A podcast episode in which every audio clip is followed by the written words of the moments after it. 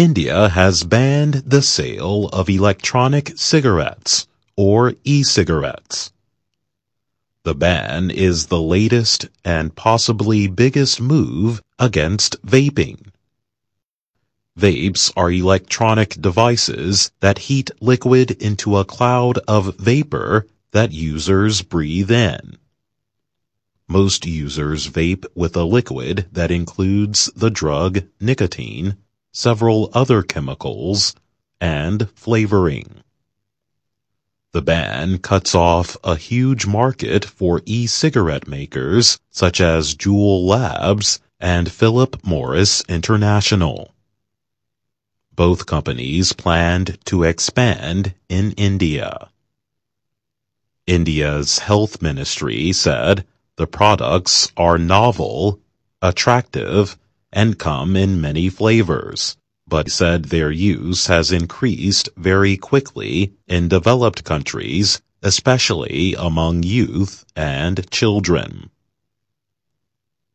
The ban comes at a time when public officials in other countries are raising questions about the safety of vaping. Last week, the United States government announced plans to remove flavored e-cigarettes from stores. Federal officials warned that sweet flavors were leading millions of children into nicotine addiction. Health and Human Services Secretary Alex Azar made the announcement during an appearance with President Donald Trump. A few state governments also are taking action. The state of Michigan banned the sale of flavored e-cigarettes on Wednesday. The Michigan Department of Health and Human Services said the ban was effective immediately. It gave dealers, including online sellers, two weeks to obey the measure. On Tuesday, New York officially became the first state to ban e-cigarettes when officials approved a series of emergency rules.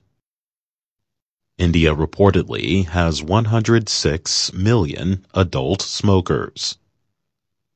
That number is second only to China in the world. Indian Finance Minister Nirmala Sitharaman announced the ban Wednesday at a news conference. She showed different kinds of products to the media, including a Juul vaping device that looks like a USB flash drive. Juul had plans to launch its e-cigarette in India and has hired several top-level officials in recent months. Reuters had reported that Philip Morris also plans to launch its smoking device in India. The Indian ban will be imposed through an executive order. The order calls for a jail term of up to one year and a fine of about $1,400 for people who break the law for the first time.